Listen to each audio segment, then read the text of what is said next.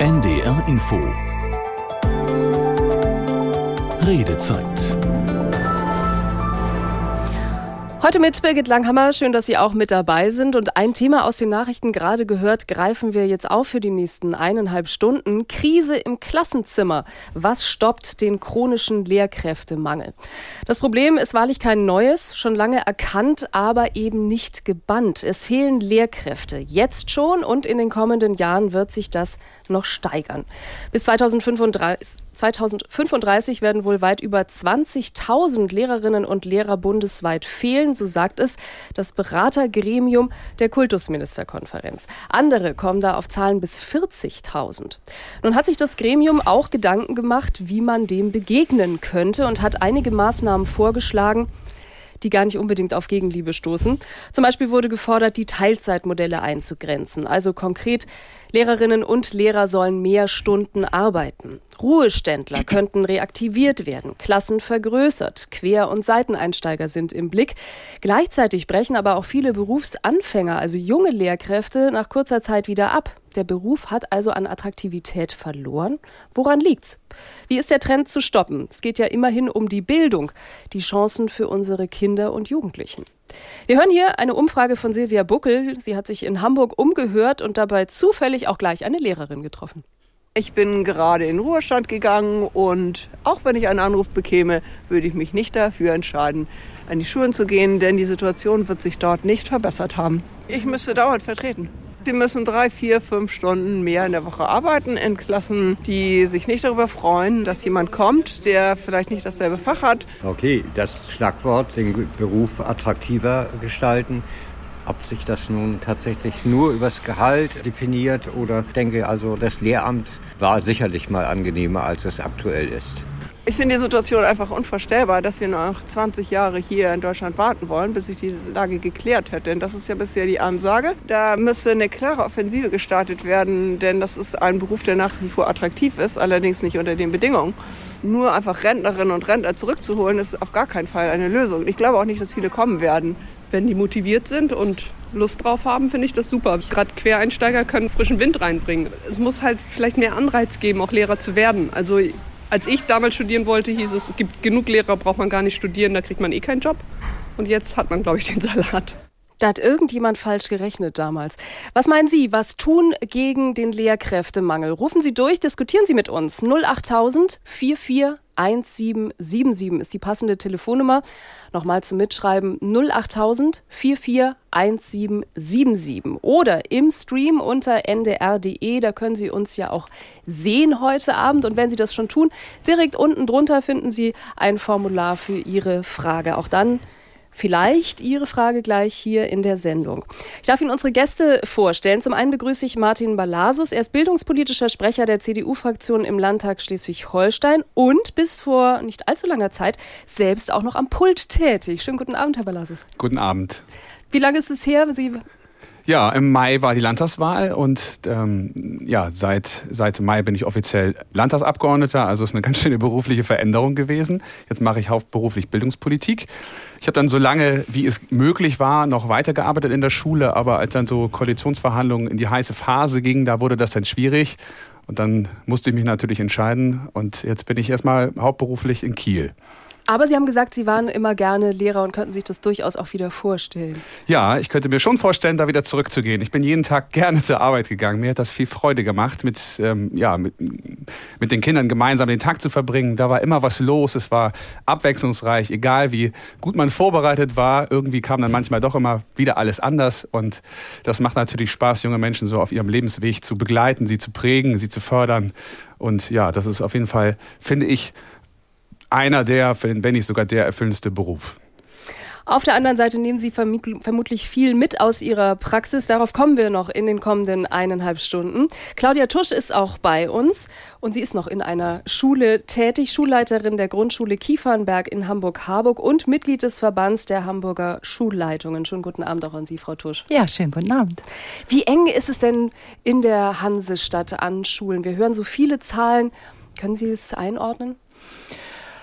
Also aus meiner Sicht ist das kein ganz neues Problem. Im Moment ploppt es natürlich auf und ist in aller Munde.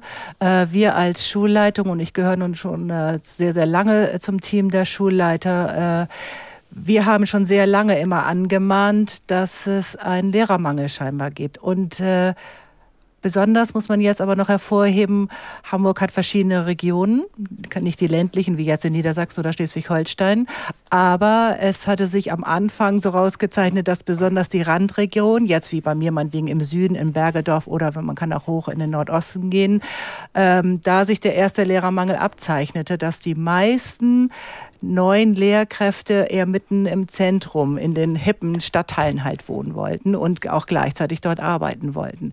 So wie es dann, ich sage es mal, wie meine Oma früher gesprochen hat, früher mal war, dass man eine halbe Stunde oder gar dreiviertel Stunde Fahrtweg nimmt, ist heute nicht mehr attraktiv. Und äh, jetzt mittlerweile, weil ich auch zu den Sprechern gehöre, weiß ich aber auch aus den sogenannten hippen Stadtteilen, dass auch da der Lehrermangel beginnt. Mhm. Also ist es äh, gesamt Hamburg mehr oder weniger fast jede Schule davon betroffen.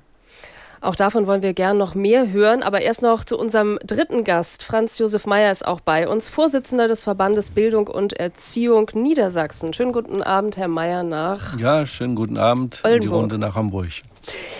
Äh, VBE müssen wir einmal, glaube ich, noch kurz erklären. Also eine parteipolitisch unabhängige Gewerkschaft mit wie vielen Mitgliedern?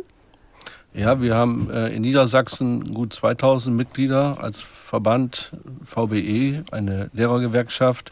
Aber bundesweit sind es natürlich wesentlich mehr. Hier im Norden sind wir nicht so präsent, aber wir haben in Bayern, NRW die höchsten Mitgliederzahlen.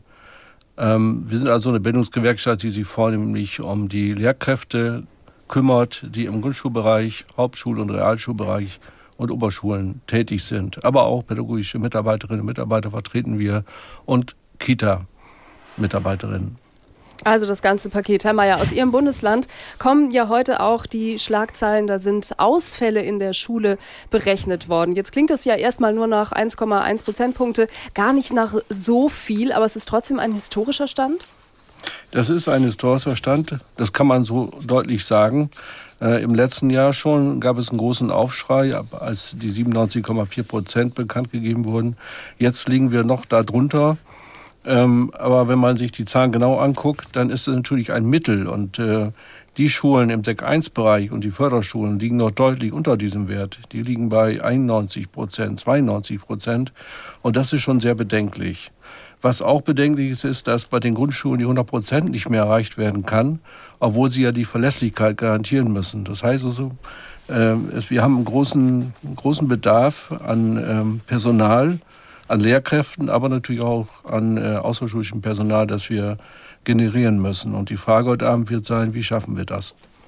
Das ist richtig, Frau Tusch. Aber vorher kommen wir vielleicht noch mal äh, auch zu Ihnen nach Hamburg. Sie leiten ja eine Grundschule, wenn wir jetzt gerade die Zahlen aus Niedersachsen gehört haben. Also ja, wir sprechen über den Lehrkräftemangel, aber es geht natürlich auch um die Bildung, um die Ausbildung von Kindern. Also es geht auch darum, dass möglichst wenig Unterricht ausfallen soll und dass der, der stattfindet, auch qualitativ hochwertig ist. Ja, in Hamburg äh, ist es so geregelt, dass Grundschulen verlässlich sind, äh, von 8 bis 13 Uhr auf jeden Fall. Und dann wird noch die Nachmittagsbetreuung angeboten und es darf in den Grundschulen, mittlerweile ist es im unteren Sek 1-Bereich auch so, gar kein Unterricht ausfallen. Also äh, gerade wenn wir jetzt mal die letzte Zeit vor Weihnachten haben, das war ja nicht nur an den Schulen so, aber ganz besonders an den Schulen war halt merkbar für die gesamte Gesellschaft, war ein extrem hoher äh, Krankenstand.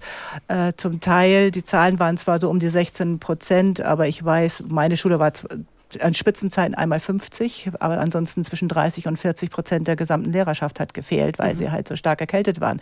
Und dennoch bleiben die Kinder, wenn es irgendwie geht, immer bei uns. Aber allen ist klar, dass man dann keinen Unterricht mehr im klassischen Sinne durchführen kann, sondern dann geht es tatsächlich in dem Moment nur noch um Betreuung. Aber an erster Stelle, das soll ja nicht wieder das passieren, was wir mal zu Corona-Zeiten hatten, letztendlich arbeiten die meisten Eltern und die brauchen diese Verlässlichkeit, dass dann zumindest die Kinder betreut werden. Knapp 800.000 Lehrkräfte gibt es an allgemeinbildenden Schulen in Deutschland, am meisten natürlich an Grundschulen. Klar, bevor es mhm. sich dann aufteilt, starten alle mal gemeinsam in der ersten Klasse. Aktuell, auch das sind Zahlen, die nachgerechnet wurden, Herr Balasus, fehlen 12.341 Lehrkräfte. Und dann verteilt sich es aber auf Bundesländer so unterschiedlich. Mhm. Haben Sie dafür eine Erklärung? Also Nordrhein-Westfalen 8.000, dann gibt es aber Bundesländer, die haben sogar zu viele Lehrer. Woher kommt das? Das ist eine sehr gute Frage. Es gibt natürlich auch Wechsel zwischen den Bundesländern. Manch einer ist attraktiv ähm, oder manche Regionen. Das wurde eben schon angesprochen. Also ähm, bei uns ist es was anderes, wenn man im Hamburger Speckgürtel vielleicht unterrichtet. So, ich war ja zum Beispiel in Wehle. Ähm, da würde ich mal behaupten, dass die Unterrichtsversorgung noch recht gut ist. Das ist was anderes als in sehr ländlich geprägten Regionen. So. Und das ist wahrscheinlich dasselbe wie mit den hippen Stadtteilen.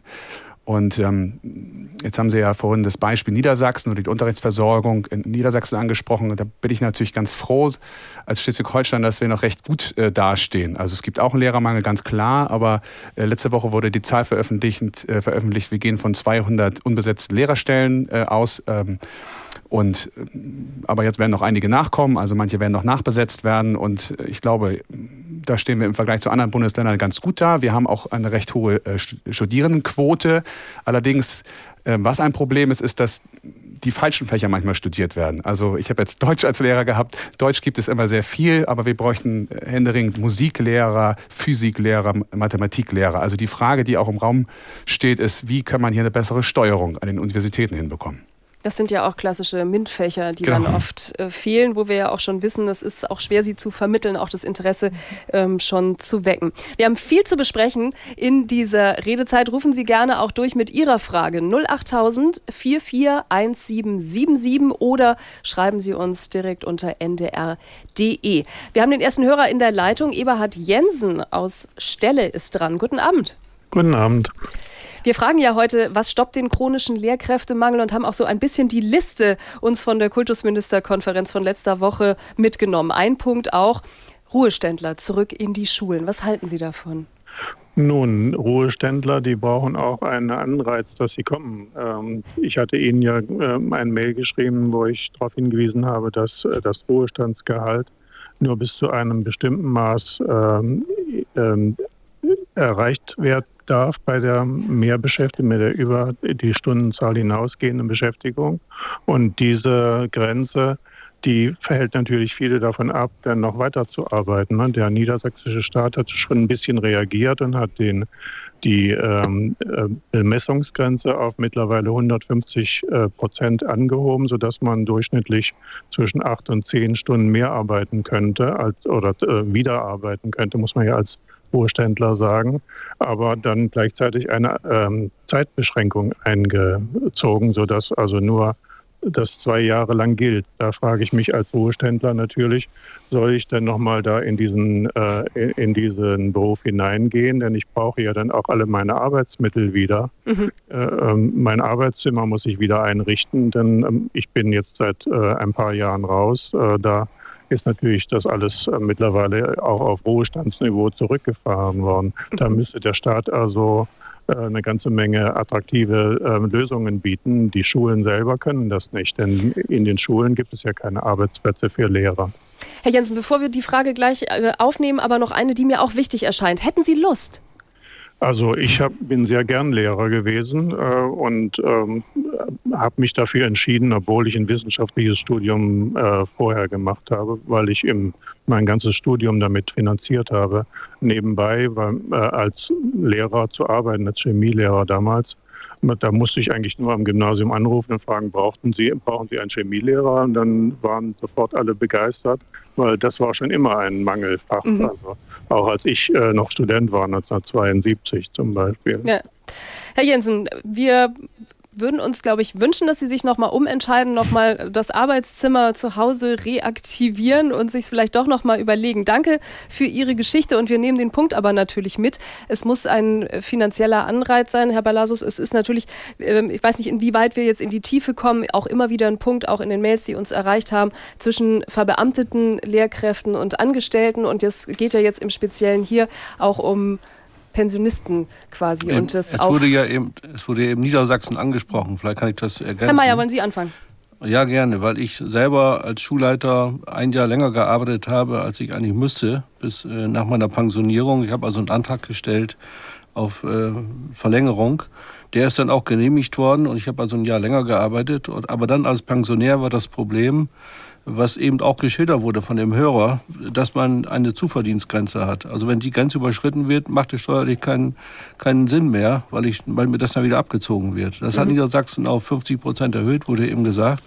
Wir als Verbände haben gefordert, das ganz fallen zu lassen, damit man mehr als acht, neun oder zehn Stunden unterrichten kann. Früher war es noch weniger. Und dann kommen die Schulen und sagen, gut, dann komm du mal Montag eine Stunde, Dienstag, Mittag eine, Donnerstag morgen um neun und Freitag um zehn. Ja, wer will das denn machen? Mhm. Also, also da müssen schon die Bedingungen, nicht, ja. genau, die Bedingungen müssen schon attraktiv sein und ja. vielleicht muss es da etwas mehr Geld geben. Dann könnte ich mir vorstellen, würden auch mehr Pensionäre äh, zurückkommen in die Schule. Herr Balassus, Sie sind bildungspolitischer Sprecher der CDU-Fraktion im Landtag in Schleswig-Holstein, somit auch unser politischer Vertreter in dieser Runde. Haben Sie das schon mit auf dem Schirm? Wird da im Hintergrund schon vorbereitet für Änderungen? Wir sind da in der Diskussion. Es gibt ja ähm, eine ganze Vielzahl an Vorschlägen, aber ich finde ähm, den Sachverhalt völlig nachvollziehbar und logisch. Wir brauchen, ähm, ja, ich nenne das jetzt mal Senior Teachers. Ähm, wir müssen diese Ressource ähm, nutzen und das muss sich natürlich lohnen, ganz klar. Denn äh, nur an den Idealismus jeder Einzelperson zu appellieren, das wird nicht reichen. Und ähm, wir müssen auch die Voraussetzungen ähm, dafür schaffen. Da ist natürlich jedes Bundesland in der Pflicht. Ich gebe mal ein Beispiel.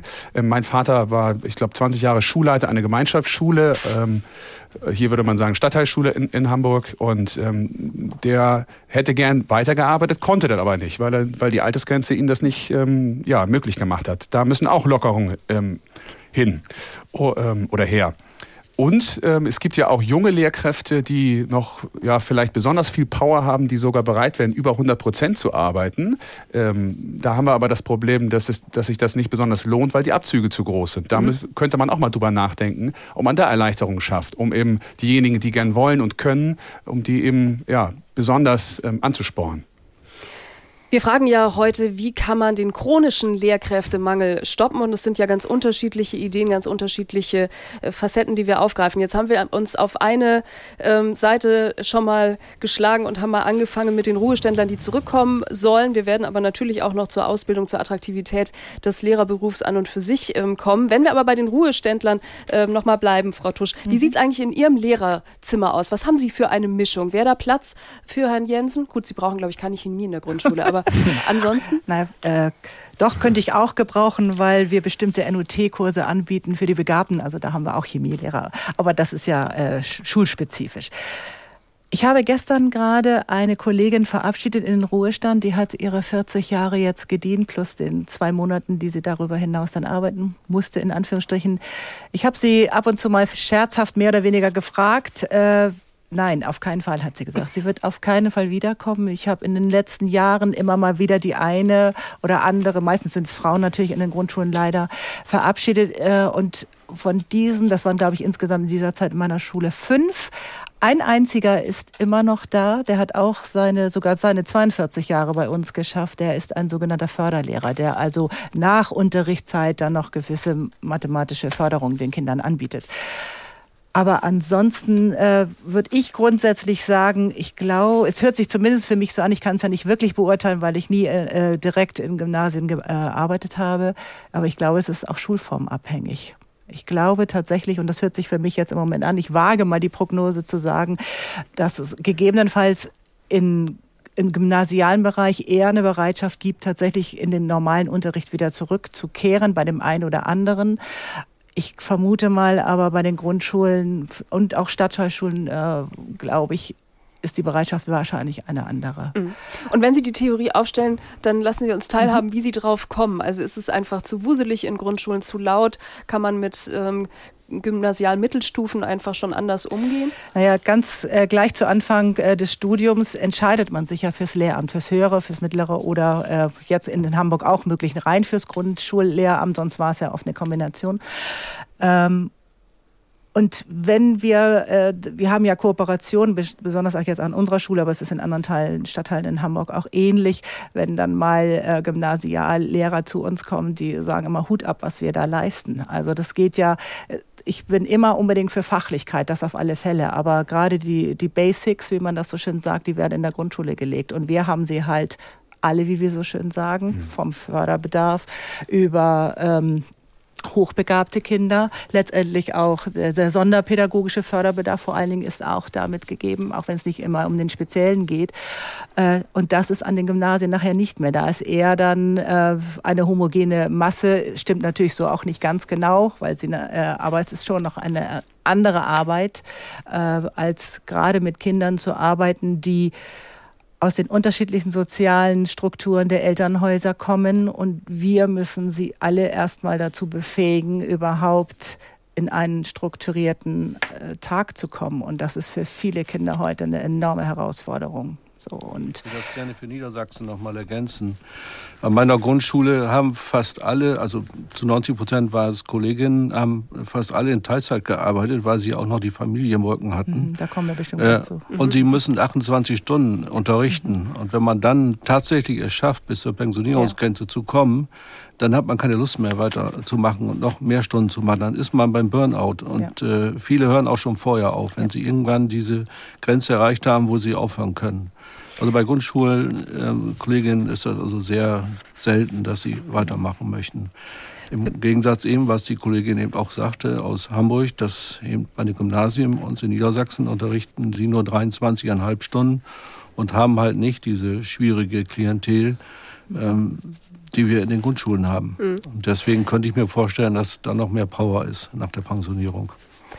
Ein wichtiger Punkt ist natürlich auch Teilzeit, Stundenreduzierung. Auch das war ja ein Vorschlag ähm, des Gremiums, des Beratergremiums der Kultusministerkonferenz. Aber wenn wir jetzt gerade schon bei Grundschulen und Gymnasien waren, dann möchte ich gerne noch die Mail von Marion Berndt aus Kiel mit reinnehmen. Ein Punkt, den sie geschrieben hat, war, wieso werden Grundschullehrer trotz massiv gestiegener pädagogischer Anforderungen immer noch schlechter bezahlt als Gymnasiallehrer?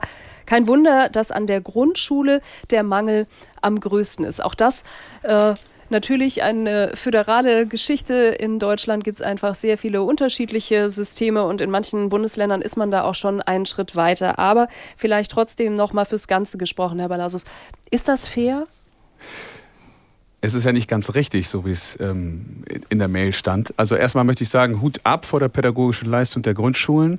Also ich habe da, ja, bin da voller Bewunderung, wenn die, wenn, wenn die ersten Klassen zusammengesetzt werden, sind da, äh, hat man es mit Schülern zu tun, die vielleicht gar kein Wort Deutsch sprechen, bis zu denjenigen, die schon, ich übertreibe jetzt mal, schon sicher lesen können, weil die Eltern da ganz hinterher sind. Und diese Spanne erstmal abzudenken äh, und dem Ganzen gerecht zu werden, ja, das ähm, bedarf schon eines enormen pädagogischen Geschicks. So. Und weil das so ist und weil wir auch zu wenig Lehrkräfte im Grundschulbereich haben, haben wir in Schleswig-Holstein äh, die Besoldung angepasst ähm, und haben A13 auch eingeführt für die Grundschulen.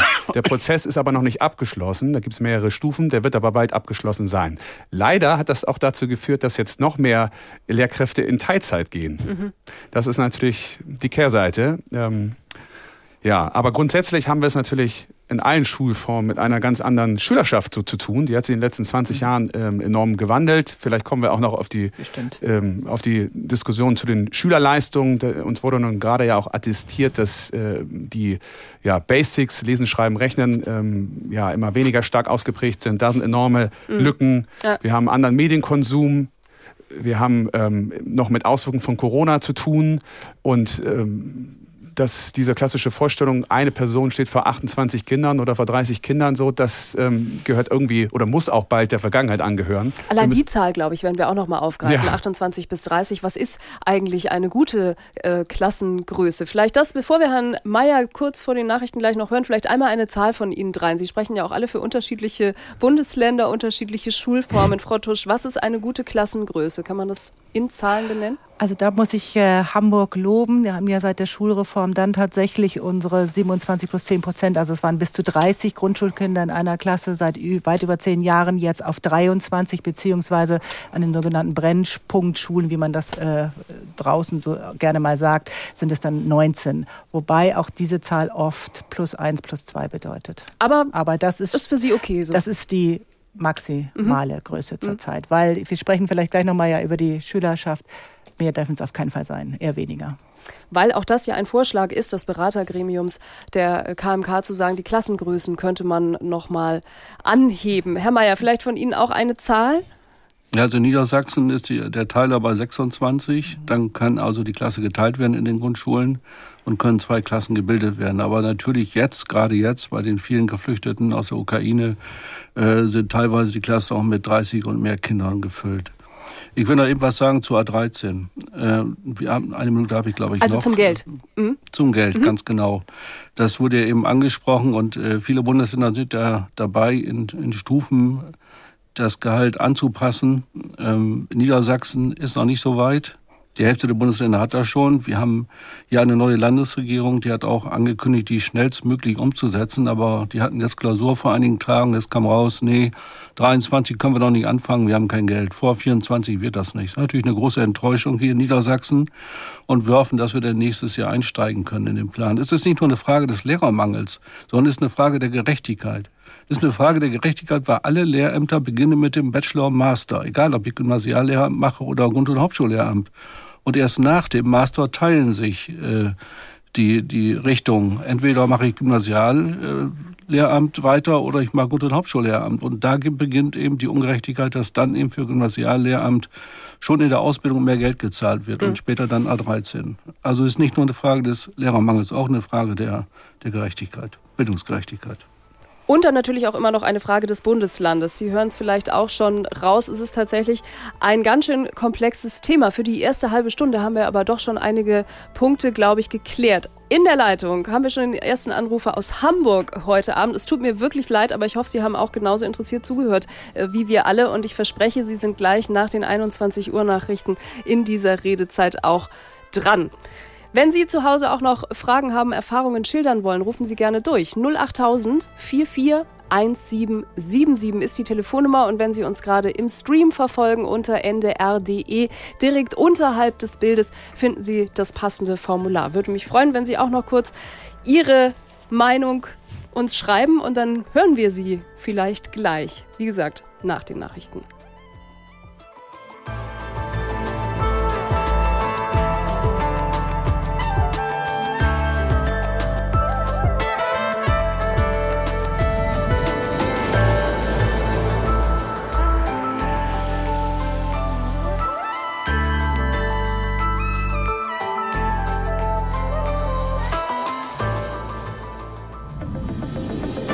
NDR Info. Die Nachrichten. Um 21 Uhr mit Felix Sprung.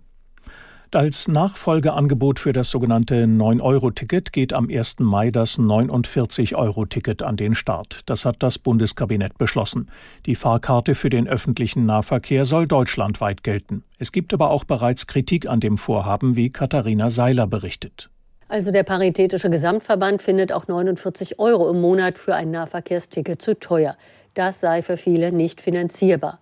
Der Zentralverband der Busunternehmen fürchtet auf der anderen Seite, dass man mit dem Ticket Verluste machen werde. Und der Landkreistag glaubt, dass es einen ganz holprigen Start des Tickets am 1. Mai geben werde und man an allen Ecken werde nachbessern müssen. Der Präsident des Landkreistages findet deshalb, man hätte eher in den Ausbau des Nahverkehrs investieren sollen, anstatt in billige Tickets. Die US-Notenbank Fed hat zur Bekämpfung der Inflation ihren Leitzins um einen Viertelprozentpunkt erhöht. Das neue Zinsniveau liegt damit zwischen 4,5 und 4,75 Prozent, wie die Fed mitteilte. Dabei handelt es sich um die achte Anhebung in Folge, allerdings ist es der kleinste Schritt seit vergangenem März. Die Inflationsrate ist zuletzt zurückgegangen. Im Euroraum beträgt der Leitzins 2,5 Prozent. Morgen wird die Zentralbank in Frankfurt über eine weitere Erhöhung beraten. Schleswig-Holsteins Integrationsministerin Touré hat Probleme in der Kommunikation der Behörden zum mutmaßlichen Messerangreifer von Bruckstedt eingeräumt. Wichtige Informationen seien nicht weitergegeben worden, als der Palästinenser nach Kiel kam, sagte sie im Innen- und Rechtsausschuss des Landtags. Aus Kiel Christopher Gaube.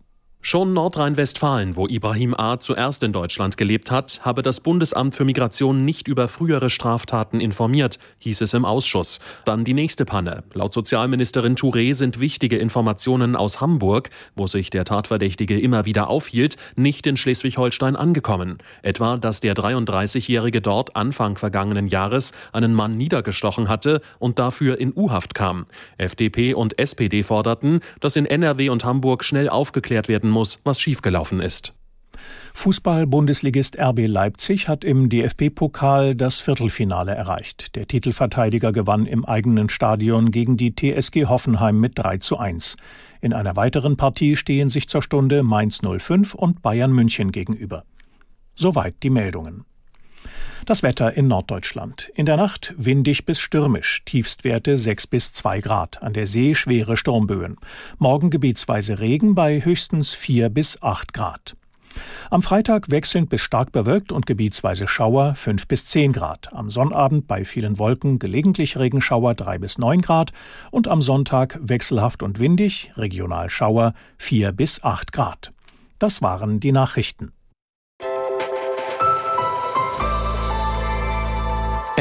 NDR Info. Redezeit Herzlich willkommen an alle, die vielleicht jetzt erst zugeschaltet haben zur Redezeit heute mit dem Thema Krise im Klassenzimmer. Was stoppt den chronischen Lehrkräftemangel? Und natürlich herzlich willkommen auch an alle, die schon die erste halbe Stunde verfolgt haben. Schön, dass Sie auch immer noch mit dabei sind. Heute haben wir Gäste aus drei Bundesländern im Norden. Das zeigt uns auch schon die Vielschichtigkeit bei den Problemen rund um den Lehrkräftemangel. Aber Bildung ist eben Ländersache. Ich darf Sie einmal kurz vorstellen. Martin Balasus ist bei uns, bildungspolitischer Sprecher der CDU-Fraktion im Landtag Schleswig-Holstein. Franz Josef Meyer ist uns zugeschaltet, Vorsitzender des Verbands Bildung und Erziehung, kurz VBE Niedersachsen. Und Claudia Tusch ist Schulleiterin der Grundschule Kiefernberg in Hamburg-Harburg und Mitglied des Verbands der Hamburger Schulleitungen. Dann stürzen wir uns wieder mitten ins Thema. Wir waren ja wirklich in der ersten halben Stunde auch schon an vielen äh, Punkten, wo wir lose Enden hinterlassen haben. Aber bis 22 Uhr versuchen wir die alle nochmal zu verbinden und auch zu beantworten. Und Mike Meyer ist immer noch in der Leitung, hoffe ich. Herr Meyer, guten Abend. Ja, guten Abend. Sie brauchten auch ein bisschen Geduld, aber jetzt hören wir Ihnen alle zu. Das ist gut. Ja, ich, äh, bevor ich auf den eigentlichen Punkt komme, ähm, wollte ich noch mal eine kurze Kleinigkeit äh, richtigstellen. Und der eine Kollege hatte gesagt, Gymnasiallehrer würden 23,5 Stunden unterrichten. Ähm, für hier für Hamburg kann ich sicher sagen, dass das eher 26 bis 28 Stunden sind. Ähm, das gilt nur für Niedersachsen. Mhm, genau. Ähm, Deswegen sage ich äh, ja, das föderale System. Also jede Zahl, die wir sagen, wird durch 16 andere Bundesländer vermutlich schon wieder korrigiert. Ja, so ist es, genau. Aber ähm, worauf ich eigentlich eingehen wollte, ist die Frage nach der Teilzeit. Und ich bin an einem Gymnasium in Hamburg ähm, und wir haben viele Teilzeitkräfte. Meistens sind es Frauen, die irgendwie ähm, in der Elternzeit runtergestuft haben und dann, wenn die Kinder dann aus dem Haus sind, aber nicht wieder raufstufen, sondern ähm, eigentlich nur so, ähm, wie könnte man das sagen, ähm, 50 Prozent auf dem Gehaltszettel haben und 120 Prozent auf der Uhr, weil sie irgendwie sich noch in Arbeitsgruppen einbringen oder besonders viel Elternarbeit machen und sich da sozusagen ähm, ja, irgendwie auf eine gewisse Art selbst verwirklichen. Und ähm, das hat meistens für die Kollegen, die 100 Prozent arbeiten und das alles nicht machen können, zur Folge, dass ihnen sozusagen unterstellt wird, sie würden sich ja nicht besonders engagieren. Mhm. Und von daher denke ich irgendwie, wenn man über das Thema Teilzeit nachdenkt, was ja jetzt irgendwie gerade Thema ist auch, ähm, dann könnte man auch mal darüber nachdenken, dass man durchaus die Teilzeitregelung ein bisschen entschärfen könnte oder verschärfen, je nachdem, ähm, um da dem Lehrermangel zu begegnen. Aber, also ja, ich sehe Ihren Punkt, aber trotzdem jetzt nochmal den zu Ende gedacht. Ähm, wenn jetzt Ihre Kollegin, die im Moment Teilzeit macht, auf 50 Prozent, dann aufstockt auf eine 75 Prozent Stelle, aber dann trotzdem die Elternarbeit macht, äh, wäre dann was gewonnen? Naja, das Ding ist ja nicht, dass sie das, also es geht nicht um eine Kollegin, sondern es geht ja um einen ganzen Satz von Kolleginnen. Und es geht ja nicht darum, dass sie das nicht machen, sondern es geht darum, dass äh, an vielen Stellen besonders, ähm, sagen wir mal, selbstverwirklich, selbstverwirklichend gearbeitet wird. Mhm. Und man nicht so sehr um auf das Ziel, nämlich und guten Unterricht zu machen und ähm, seinen Job zu erledigen, zu machen, sondern da auch so eine, ähm, ja, ich sage das jetzt mal so ein bisschen hart, innere Erfüllung dabei zu erleben. Und gleichzeitig aber von den Kollegen, die 100 Prozent arbeiten, das genau das Gleiche verlangen. Mhm. Womit Sie dann aber bei 150 Prozent wären, also wenn wir es in die Richtung, Richtung genau, weiterrechnen. Genau. Okay, jetzt ja, langsam habe ich es, glaube ich. Genau, also äh, in, anderen, in anderen Bereichen würde man sagen, die machen die Preise kaputt. Mhm. Ja? Herr Mayer, ich ähm, würde Ihren Punkt gerne mal äh, an unsere Experten weitergeben, vor allem eben auch, weil wir ja über Teilzeit und Teilzeitaufstockung auch noch unbedingt äh, reden müssen. Frau Tusch, Sie haben äh, jetzt zwischendrin einmal die Augenbraue hochgezogen. Haben Sie, kennen Sie solche Fälle auch oder nehmen Sie das auch so wahr, dass Teilzeit gearbeitet wird, aber dann noch unglaublich viel, ich nenne es mal ehrenamtlich draufgepackt wird? Ich kenne das nur von Erzählungen äh, und Hören sagen ist ja immer ein bisschen schwierig, das zu beurteilen. Ähm, ich kann, wenn ich das jetzt selbst aus meiner eigenen Berufszeit sehe und kann ich es insofern, glaube ich, beurteilen, dass ich sehe, was meine Kolleginnen, jetzt, ich bleibe jetzt mal wirklich nur an meiner Schule, was sie leisten, was sie leisten müssen, was eigentlich kann man sagen, nicht täglich wäre übertrieben, aber jedes Jahr noch mehr obendrauf dazukommt hinzukommen, da werden wir sicherlich gleich nochmal drüber sprechen, über herausfordernde Kinder, wenn wir das jetzt mal so ganz freundlich und neutral versuchen rauszusagen. Also es wird immer, immer mehr. Und ich würde ganz, ganz vorsichtig sein, äh, zu sagen, naja, sie wollen ja nur ihr eigenes Leben noch leben. Ja, natürlich natürlich wollen sie das. Und ich kann, ich möchte nicht sagen, nein, das darfst du nicht mehr, weil du musst jetzt, ich nehme mal das Wort mit, du musst jetzt 100 Prozent, was auch immer das bedeuten würde, wirklich äh, leisten oder geben. Wenn für eine Kollegin zu diesem Zeitpunkt, wie der äh, Herr Mayer das eben gerade beschrieben hat, das sind ihre, die 50 Prozent sind ihre 100 Prozent, die sie in Schule nur leisten kann oder will, ich glaube, da müssen wir das zugestehen. Da können natürlich andere ganz anders drüber denken. Und wenn ich meine Stundenplanerin nehme, die würde auch sich äh, statt 75 100 Prozent oder sagen wir mal 95 Prozent wünschen, um den Stundenplan abzudecken. Äh, aber was habe ich davon als Schulleiterin, wenn Menschen sich langsam immer weiter überfordern oder sich überfordert fühlen, wie auch immer, ähm, dann werden diese Menschen krank mhm. und dann habe ich gar nichts davon. Also bin ich ein großer Fan davon zu sagen, soweit es mir möglich ist, möchte ich mich einsetzen in der Schule oder in jedem anderen Beruf ist es meines Erachtens genau das Gleiche. Und wenn, ob das nun Frauen oder Männer sind, und ich bin ganz, ganz froh, dass es auch Männer mittlerweile immer mehr gibt, auch in Schule, die sagen, ich möchte nur Teilzeit arbeiten. Wenn sie sich das äh, bei dem heute teuren, teuren Leben leisten können, ist es ja eigentlich schön. Denn in, letztendlich in allen anderen Bereichen ist doch das große Stichwort seit mindestens zwei Jahren Work-Life-Balance. Präsenz. Mhm. Und ich glaube nicht, dass wir dann in Schule sagen können, das geht, gilt überall auf der Welt oder äh, draußen, aber nicht in Schule. Das, glaube ich, ist kontraproduktiv. Bei der Teilzeitfrage gleich Herr Mayer, aber einmal noch äh, zu Herrn Balasus, weil Sie ja selbst auch mehrere Jahre als Lehrer tätig waren. Haben Sie da auch ab und zu drüber nachgedacht, Teilzeit wäre eigentlich besser, damit ich ein noch besserer Lehrer sein kann? Weil das ist ja die Argumentation, die wir gerade immer hören, dass Leute sagen, ich arbeite extra nur 50 oder 75 Prozent, damit ich einen noch besseren Unterricht äh, gestalten kann. Hätte ich eine 100 Prozent Stelle, würde mir die Zeit nicht reichen ist jetzt sehr, sehr persönlich. Also ich habe da jetzt nicht drüber nachgedacht. Ähm, in, nach meiner Wahrnehmung ähm, war das alles noch so schaffbar und äh, händelbar. Allerdings ist es natürlich auch eine Frage der Schulform etc. Also die, die, Einschätzung, dass es noch relativ homogen am Gymnasium ist, die würde ich teilen. Ich hatte ja sehr unkomplizierte Klassen, ähm, die hoch motiviert waren und äh, wo wirklich auch viel das Fachliche im Vordergrund ähm, gestanden hat. Also persönlich würde ich sagen, nein, aber ich kenne auch viele äh, Fälle oder viele ähm, Lehrkräfte, wo das eben anders ist. Mhm. So, und ähm, zu dem Statement von eben passt ja eigentlich so, dass, dass man als Lehrkraft nie fertig ist. Ne? Das ist natürlich. Ähm, man muss es sich auch selber einteilen, stelle ich mir vor. Genau, und das ist auch eine, ähm, eine Schwierigkeit für, für manchen. Also ich habe da manchmal auch ein bisschen Problem mit. So, ähm, manchmal ist es wichtig, dass man auch Pause macht.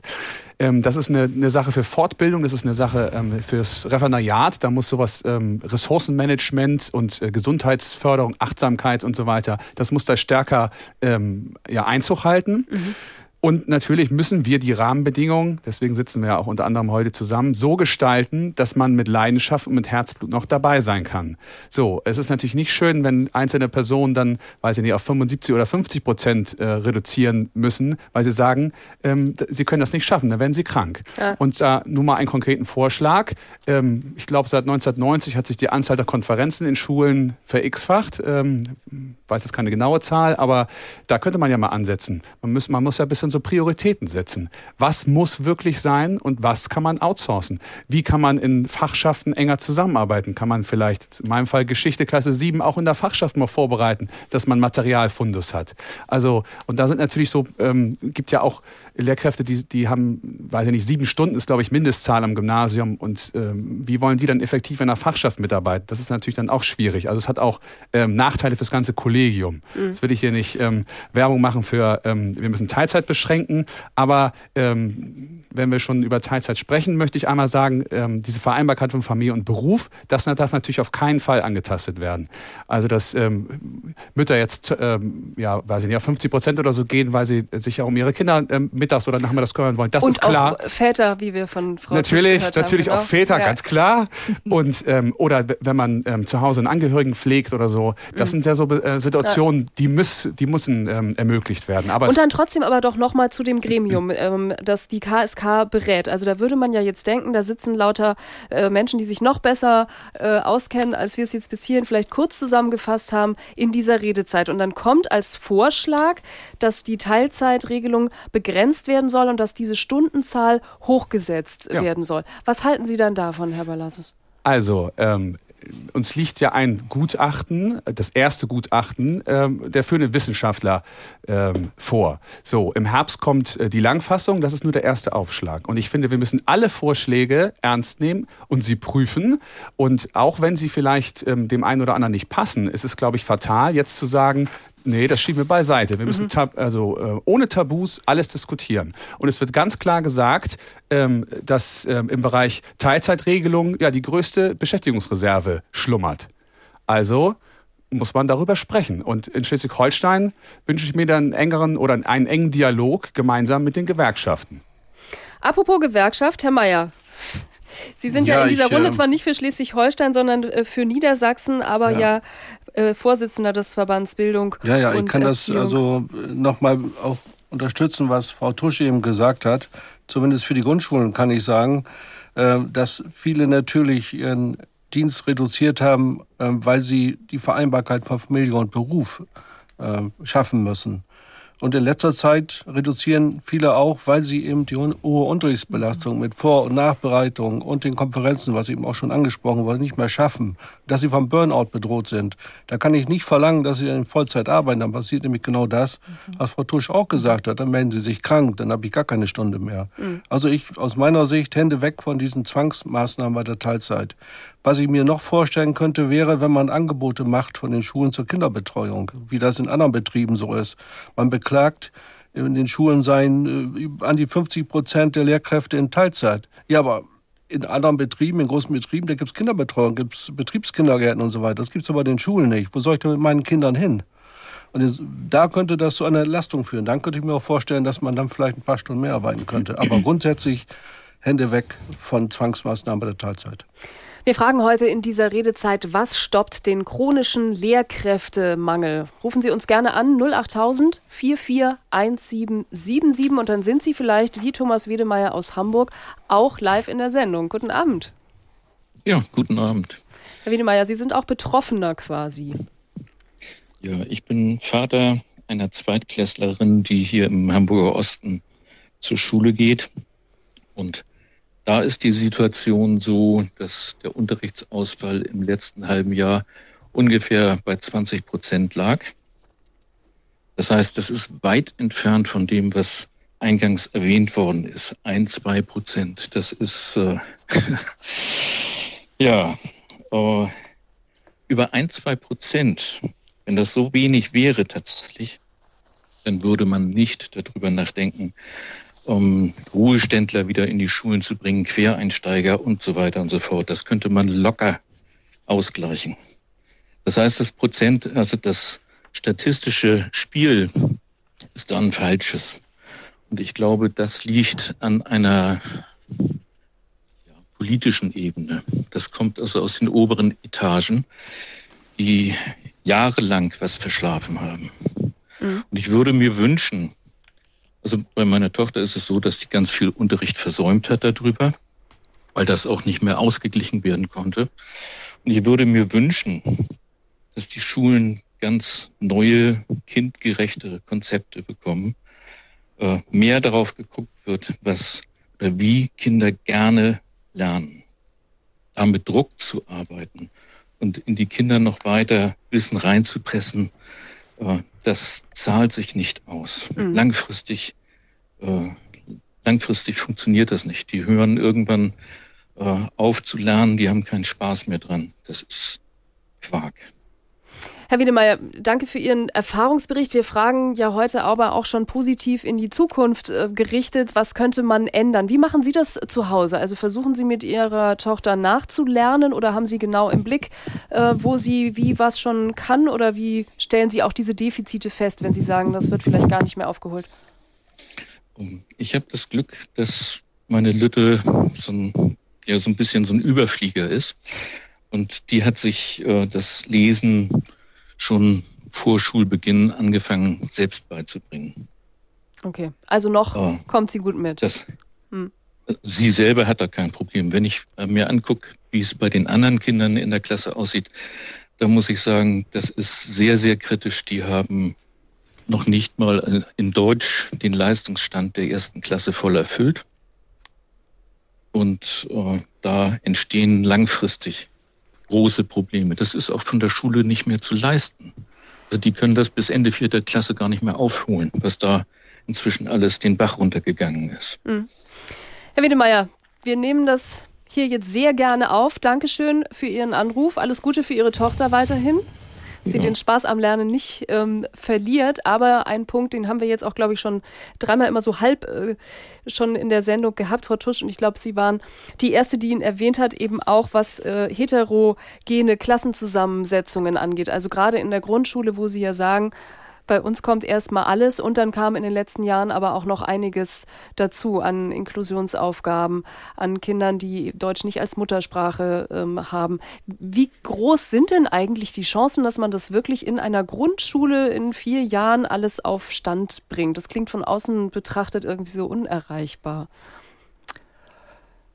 Ich glaube, das ist manchmal tatsächlich auch unerreichbar. Zumindest, äh, wenn man die, die Lernstandards so hochhält, äh, wie sie erstmal auch ja laut Bildungsplan sein sollen. Pro problematisch ist es, äh, und da liegt es vielleicht auch, muss man fairerweise auch sagen, ein bisschen an den Regionen. Ähm, das kann man sicherlich jetzt nicht für ganz Hamburg sagen. Aber die Kinder, die in die Schule kommen, und da ist es erstmal völlig egal, ob sie Migrationshintergrund oder wie auch immer aus meiner Sicht zumindestens, ähm, kommen häufig mit so viel unterschiedlichen Entwicklungsstadien, das müsste man am besten, glaube ich, so, so erklären können, dass ganz oft, was ich eingangs mal unter Basics verstanden habe, oft mit dem Lernen gar nicht angefangen kann. Also das erste, mindestens das erste halbe Jahr ist in fast allen Grundschulen erstmal das soziale Lernen, überhaupt mit Gruppen äh, zu, zurechtzukommen, äh, zu verstehen oder eigentlich zu akzeptieren, ich bin jetzt nicht dran, ich muss auch nicht leise sein, ich muss meinetwegen zuhören, was mein Mitschüler sagt, was die Lehrerin sagt, ne, all diese gesamten Prozesse, dass der Tag plötzlich, plötzlich eine Strukturierung hat, ähm, die getaktet ist in einzelnen Stunden und dann kommt eine große Pause, die natürlich super ist, aber äh, nach der großen Pause muss man auch wieder reinkommen. Mhm. So. Oder aber, dass ich äh, jetzt meinen Willen nicht durchsetzen kann, egal in welcher Sprache, das kann man ja auch nonverbal oder durch ähm, körperliche Aktivitäten zeigen, ähm, und dann nicht über Tische und Bänke gehe, nicht vielleicht sogar, was in schlimmsten Fällen passiert, körperlich werde, weil ich so viel Wut in mir habe, ähm, die Lehrerin gegebenenfalls angehe oder das Schulgelände verlasse und weglaufe und all diese Dinge. Äh, das heißt, das muss erstmal eingeübt werden. Und jetzt muss ich auch mal, Sie haben vorher gesagt, dass Sie Ihre Oma zitieren, aber jetzt muss ich den Omaspruch auch noch mal ähm, bemühen. Das war früher anders, aber mhm. können wir festlegen oder kann, können Sie rausrechnen, ähm, seit wann das anders ist und vielleicht auch warum das anders ist? Also wir hatten früher mhm. ja viel Frontalunterricht und es war irgendwie der Lehrer, die Respektsperson in der Klasse ähm, und es hätte sich keiner getraut, zumindest nicht, wenn er da ist, über Bänke und Tische zu hüpfen. Ja, dann sind wir wirklich bei ganz, ganz früher.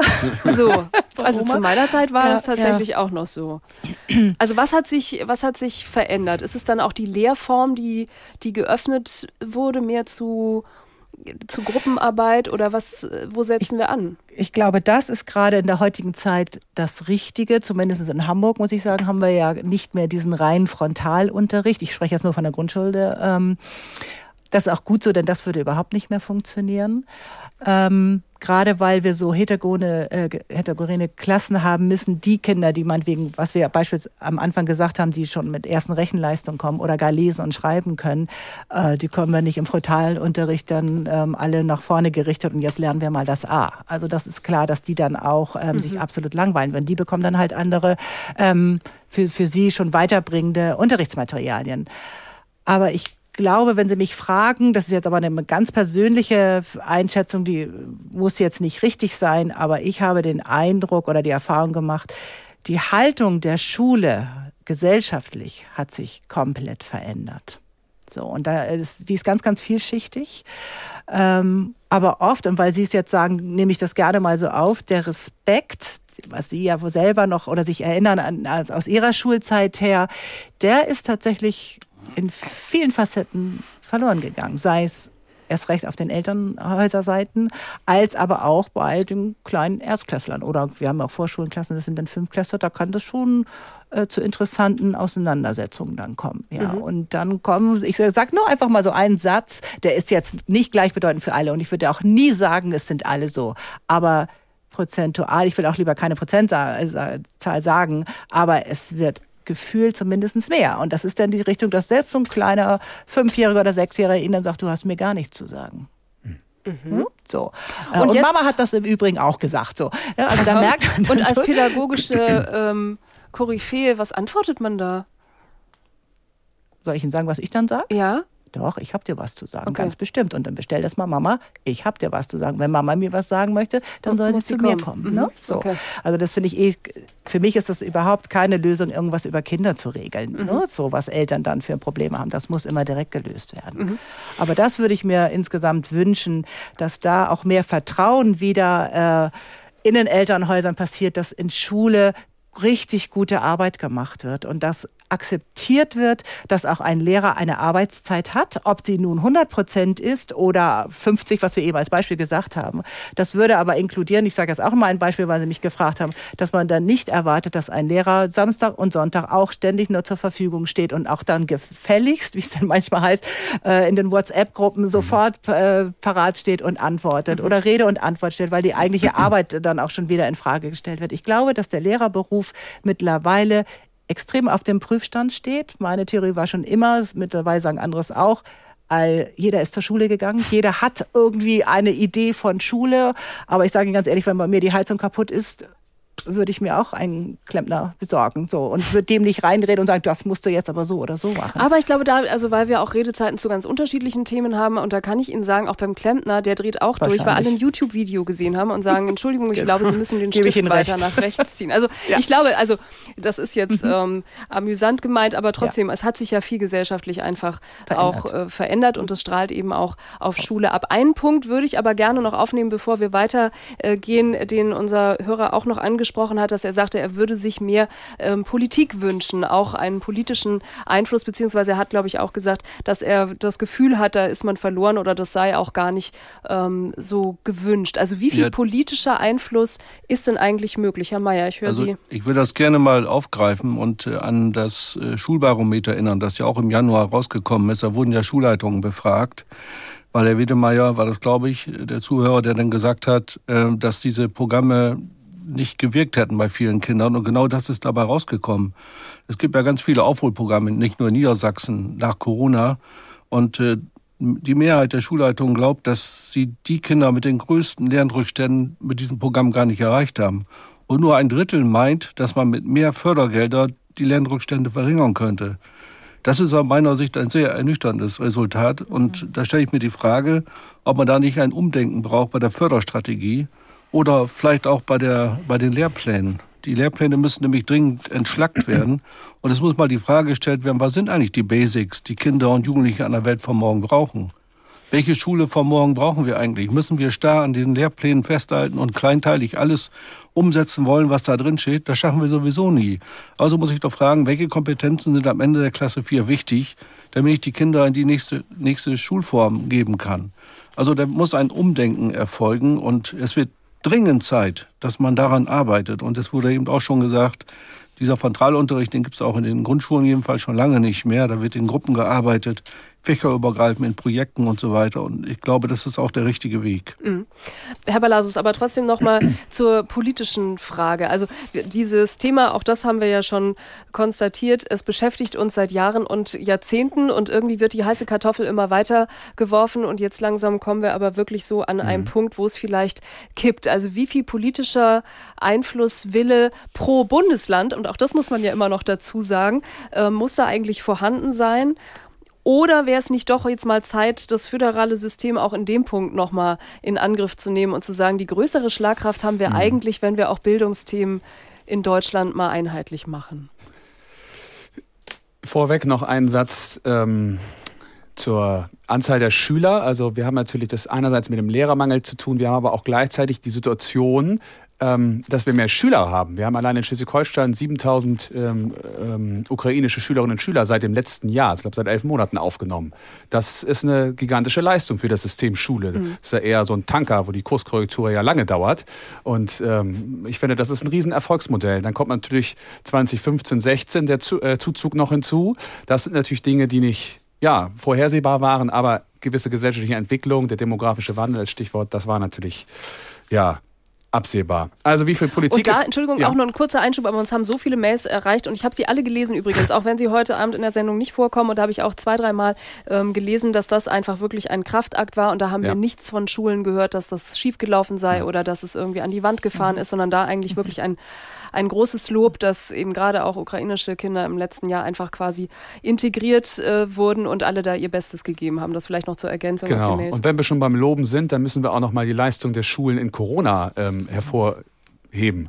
Also was da geleistet wurde, wo ja Lehrkräfte zu den Schülern nach Hause gefahren sind, in die Materialien zum Beispiel in Briefkasten gesteckt haben, wo sie ähm, Online-Konferenzen gemacht haben und ja mit dem, der normalen Unterrichtsstruktur völlig gebrochen haben und mhm. äh, wo dann die Beziehungsebene im Vordergrund gestanden hat. Also ähm, das war natürlich auch großartig. Aber da müssen wir auch schon wieder einschränken, weil das natürlich nicht überall funktioniert hat und eben leider eben doch auch ein gewisser Prozentsatz in der Zeit sich verabschiedet hat und jetzt vielleicht wirklich große Defizite hat. Also es ist Klar. so schwierig auch ähm, jetzt eben eben irgendwie für alle zu sprechen, weil es so viele Einzel- und Gegenbeispiele Richtig, aber meine Erfahrungen sind sehr positiv, muss ich sagen. Also natürlich gibt es welche, die, ähm, wo das schwierig war, auch welche, die abgehängt wurden. Und wir haben jetzt, ist ja auch mit den Leistungsdefiziten zu tun.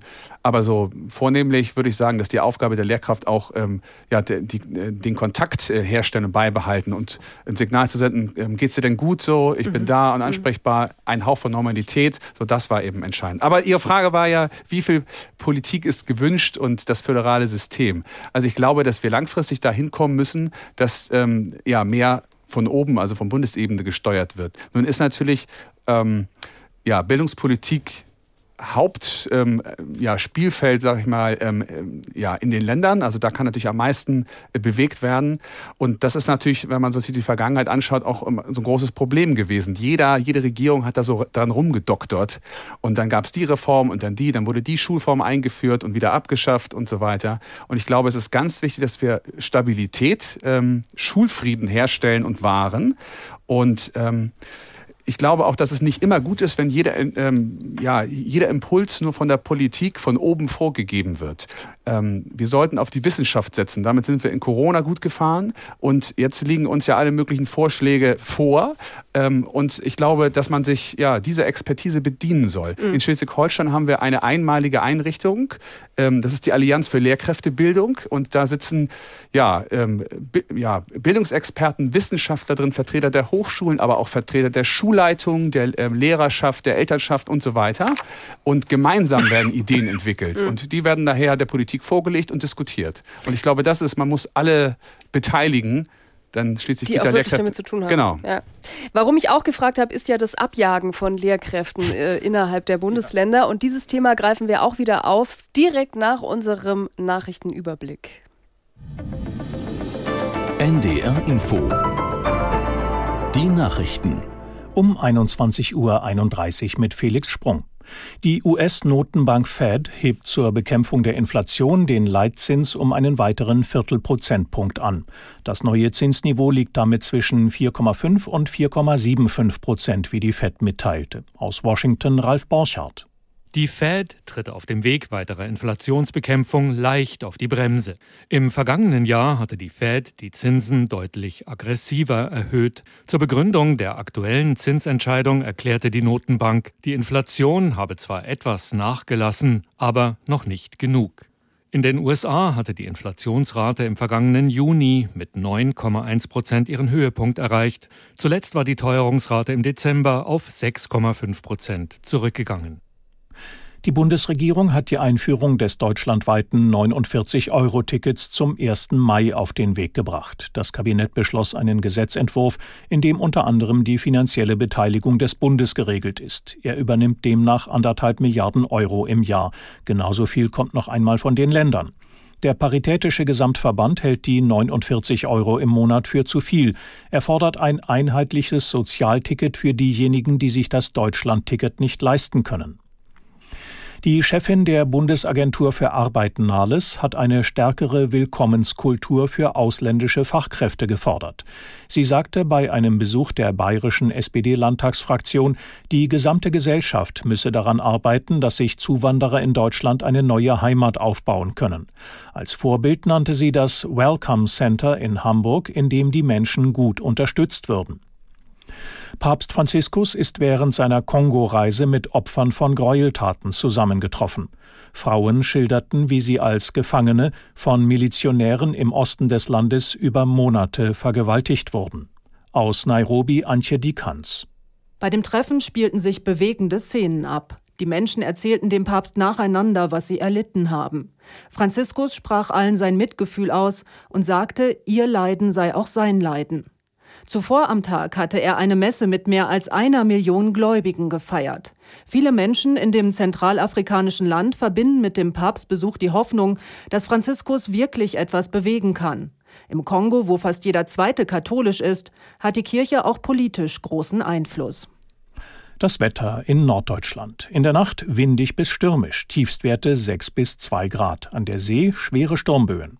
Morgen gebietsweise Regen bei höchstens 4 bis 8 Grad. Am Freitag wechselnd bis stark bewölkt und gebietsweise Schauer 5 bis 10 Grad. Das waren die Nachrichten. NDR Info Redezeit Heute unser Thema Krise im Klassenzimmer. Was stoppt den chronischen Lehrkräftemangel? Und wir haben einige Punkte bis hierhin in der vergangenen Stunde schon besprochen, zum Beispiel die Reaktivierung von bereits pensionierten Lehrkräften. Wir sind jetzt, glaube ich, schon direkt auf dem Weg noch uns die neu auszubildenden Quereinsteiger, Seiteneinsteiger, Studierenden anzuschauen. Und wir starten aber mit Dietmar Hartrans aus Bielefeld. Schönen guten Abend. Guten Abend. Ihre Frage passt auch dazu. Ja, äh, ja weil es ja um Lehrermangel geht. Ja. Und ich habe die Frage, warum haben Privatschulen keinen Lehrermangel? Frau Tusch hat geflüstert. Stimmt das denn, hat sie gefragt. Stimmt, ich kenne das anders. ja, ist das so? Ich, ich, ich habe das nicht. anders, also es ist nur von Hörensagen. Ja. Äh, zumindest wenn ich eine Privatschule hier in Hamburg äh, im Blick habe, da ist das nicht so. Äh, das müsste man dann nochmal versuchen zu, zu eruieren. Herr Hartrans, könnte sein, dass Sie uns jetzt hier gerade ein bisschen kalt erwischt haben. Die Zahlen haben wir, ähm, glaube ich, alle nicht dabei. Herr Mayer, ich frage noch mal einmal, wie es in Niedersachsen ja, aussieht. Ja. Haben Sie Zahlen, Herr Mayer? Zahlen habe ich nicht, aber ich habe ein Gefühl, dass äh, wir haben ja auch private Schulen in kirchlicher Trägerschaft, auch bei uns in der Nähe.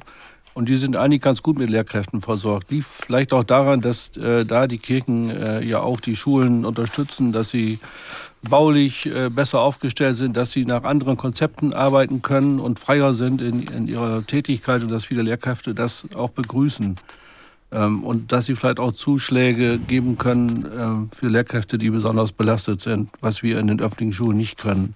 Also ich habe schon das Gefühl, dass die besser ausgestattet sind und auch mehr Personal haben. Frau Tusch, wollten Sie noch? Ja, ich hatte noch gerade äh, eine andere Idee.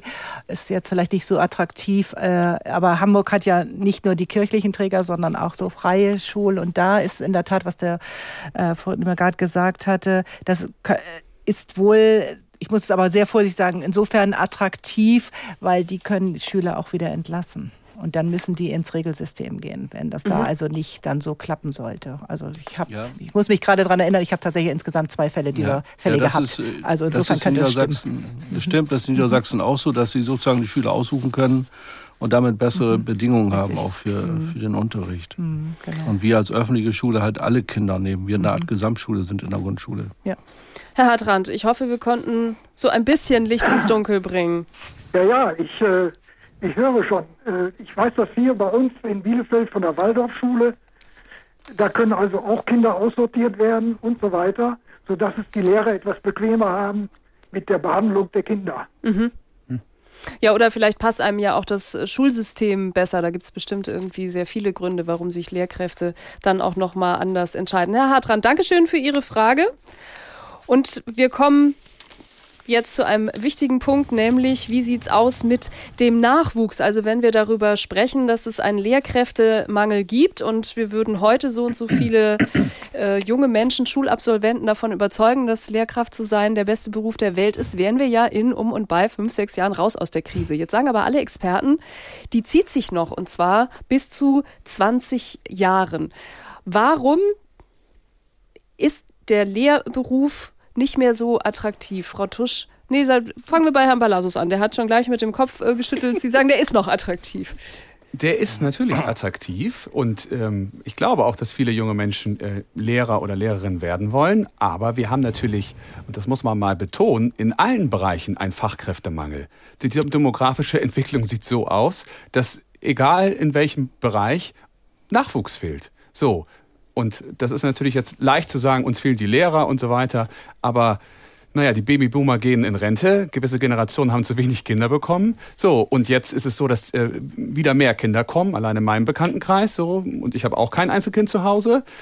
Also ist ganz klar, die Schülerzahlen steigen. Dazu sagte ich ja vorhin, dass wir noch mehr Zuzug haben. Das ist doch ganz klar, dass wir Lehrkräfte brauchen. Und alleine auf dem Weg hierher habe ich an einer Fabrikhalle gehalten, an der Ampel, und da hingen fünf Schilder mit Wir suchen Mechatroniker, Elektriker und so weiter. Das war eine Riesenpalette. Mhm. Es ist egal, auch wo ich in meinem Wahlkreis zu Besuch bin, ich höre immer dasselbe. Wir haben keine Leute. Überall. Der Maler findet keinen Nachwuchs. Mhm. Nur ein Beispiel. Okay, also dann wäre es quasi eine Branche wie viele andere und einfach hochgerechnet, ähm, auch auf die nächsten Jahre kommen wir dann auf Zahlen von 20 bis 40.000. Und ist es bei Lehrkräften natürlich nochmal besonders schwierig, weil wir müssen ja auch alle Kinder beschulen und wir wollen ja auch alle Kinder mhm. beschulen, möglichst auch mit gutem Unterricht. Frau Tusch, wer ist in den letzten Jahren so frisch von der Uni ähm, zu Ihnen gekommen? Was sind, ist da auch ein, ein Unterschied? Sind das hochmotivierte junge Lehrkräfte? Ja, das sind sie auf alle Fälle. Also zumindest all die, die es bis dahin geschafft haben. Ähm, das Referendariat, also die zweite Ausbildungsphase, äh, ist dann nochmal für, für viele sehr anstrengend und das, was immer wieder von diesen Frauen und jungen Männern gesagt wird, ist, dann lernen sie auf Lehrer, wie sie das dann immer so nennen. Also das Studium selber äh, da, oder im Studium, so muss man wahrscheinlich sagen, da vermissen sie ganz, ganz viel. Die eigentliche Realität zum äh, eigentlichen Lehrberuf. Und ich glaube, da, und das wird sicherlich völlig unabhängig von sein, von welchem Bundesland wir mhm. sprechen, ich glaube, da könnte man noch viel, viel mehr die Stellschraube ansetzen, viel attraktiver äh, dort nochmal arbeiten. Äh, und ich weiß, dass äh, die Hamburger Uni zum Beispiel jetzt angefangen hat, seit einigen Jahren Studenten schon mal ganz früh in Tandem, so nennt man das, in die Schulen zu bringen, dass sie dafür einen Monat beispielsweise ähm, hospitieren und dann vielleicht mal gemeinsam schon mal eine Unterrichtsstunde so ähm, erproben dürfen. Dennoch ist es eigentlich viel zu wenig. Äh, vielleicht müssen wir das Lehramt doch noch mal ganz, also das Studium selber noch mal ganz, ganz wieder anders andenken. Einfach mal da auch mutig sein. Mhm. Ähm, die Schüler selber äh, werden eigentlich nie gefragt. Auch bei dieser Studie, das äh, wollen, können wir vielleicht auch noch mal kurz ansprechen. Ich frage mich die ganze Zeit, warum äh, werden Schüler nicht gefragt, warum wollt ihr keine Lehrer werden? Oder wollt ihr Lehrer werden? Wenn, und wenn nicht, warum nicht? Also, dass wir auch da mal äh, schon ganz, ganz früh, äh, auch bei, in, bei den Wissenschaftlern vielleicht mal so Ideen kommen, was läuft eigentlich entweder schon in der Schule falsch, müsste man sagen, so, oder was nehmen Sie gesellschaftlich wie auch immer wahr, dass Sie sagen, nee, Mhm. Auf Lehramt auf keinen Fall. Ich ja. glaube, das wäre nochmal ganz wichtig. Und im Studium, weil wir eben schon sprachen, wir haben eine hohe Abbrecherzahl. Auch wahrscheinlich von Bundesland zu Bundesland ja. unterschiedlich, ja. aber äh, ich glaube, generell gilt es. Und das, was ich da von den Studenten höre, ist, in vielen Bereichen gibt es einen NC, der wird oft hoch angesetzt, je nach äh, Fach natürlich. Fachlichkeit ist wichtig, ja, aber wir brauchen Pädagogen. Und das kann man, glaube ich, ganz früh auch schon in Schule ansetzen. Also ne, während des Abiturs in den höheren Klassen, dass man da die pädagogische Seite noch viel mehr schult, dass da Schüler für sich eine Idee entwickeln, oh, eigentlich wäre Lehrer sein doch ein, toller Beruf und ich mhm. schlage den vielleicht mal ein. Weil bei keinem Beruf ist man ja über so viele Jahre so nah mit dran. Also was äh, Papa, Mama erzählen aus ihren Jobs, mhm. ja, aber mhm. ansonsten guckt man sich ja mindestens mindestens 19, teilweise 13 Jahre jeden Tag mehrere Stunden an, wie so ein Job läuft. Und trotzdem ist das noch nicht äh, der Game Changer sozusagen, Vielleicht dass dann viele, genau, eher andersrum, dass mhm. dann irgendwie viele den gar nicht als so äh, attraktiv empfinden. Und das, da würde ich gerne anschließen, Frau Tusch, weil Sie gerade gesagt haben, im Studium wird schon abgebrochen, aber ich habe auch eine Zahl gefunden, dass ein Drittel aller jungen Lehrkräfte, also die wirklich schon das erste und das zweite Examen gemacht haben und dann schon an den Schulen waren, nach drei bis fünf Jahren hinwerfen. Das ist natürlich eine irre hohe Zahl, Herr Balasus. Ja, das ist ja. ein ganz wichtiger Punkt. Wir müssen ähm, Antworten darauf finden, wie die Studienabbrecherquote gesenkt werden kann. Ähm, ich habe einmal, ähm, oder mein Studium begann in Flensburg und da war das so, dass ich einen Tag ab dem ersten Semester fest an einer Schule war. Und ähm, da durfte ich auch meine ersten Unterrichtsexperimente, nenne ich das jetzt mal, ähm, unter Anleitung natürlich ähm, so vollziehen. Mir hat das viel Spaß gemacht und letzten Endes behaupte ich mal für mich, dass ich den richtigen Beruf gewählt habe. Also wir brauchen im Studium frühzeitig Praxisbezug. Nicht, dass jemand erst im Master und im letzten Studienteil merkt, huch, das ist ja irgendwie doch nichts für mich. Ich hab's nicht so mit Kindern. ja, wäre schlecht. Ja, gibt ja auch Leute, genau, die möchten gerne was anderes machen. Also das wäre das wäre ein Vorschlag, aber es gibt natürlich noch, noch ja, äh, alle möglichen weiteren Maßnahmen, was wir tun können. Langfristige Strategien, um Lehrkräfte zu gewinnen. Also Studienabbrecherquote wäre ein Beispiel, aber auch eine Werbekampagne für den Lehr Lehrerberuf oder Beruf der Lehrerin. Also ähm, manch einer hat ja auch ein bisschen, ja, vielleicht ähm, despektierliches Bild eines, ähm, eines Lehrers. Gibt es auch viele Lehrerwitze und so weiter. Und ich finde, wir müssen den Beruf absolut wertschätzen und anerkennen. Wir können einen engeren Austausch zwischen den Hochschulen und den Schulen herstellen. Warum können nicht mal Lehramtsstudenten in, ähm, in, ja, vielleicht in die 12. Klasse oder so gehen und mal berichten, was ähm, sie so erwartet? Das wäre eine Möglichkeit. Die Studienberatung äh, kann intensiviert werden. Mhm. Ja, vielleicht auch ja, leichterer Laufbahnwechsel. Wir haben jetzt viele Gymnasiallehrkräfte, aber zu wenig an der Grundschule wäre auch eine Möglichkeit. Mhm. Ja, gibt eigentlich. Also ich will das für Niedersachsen gerne ergänzen.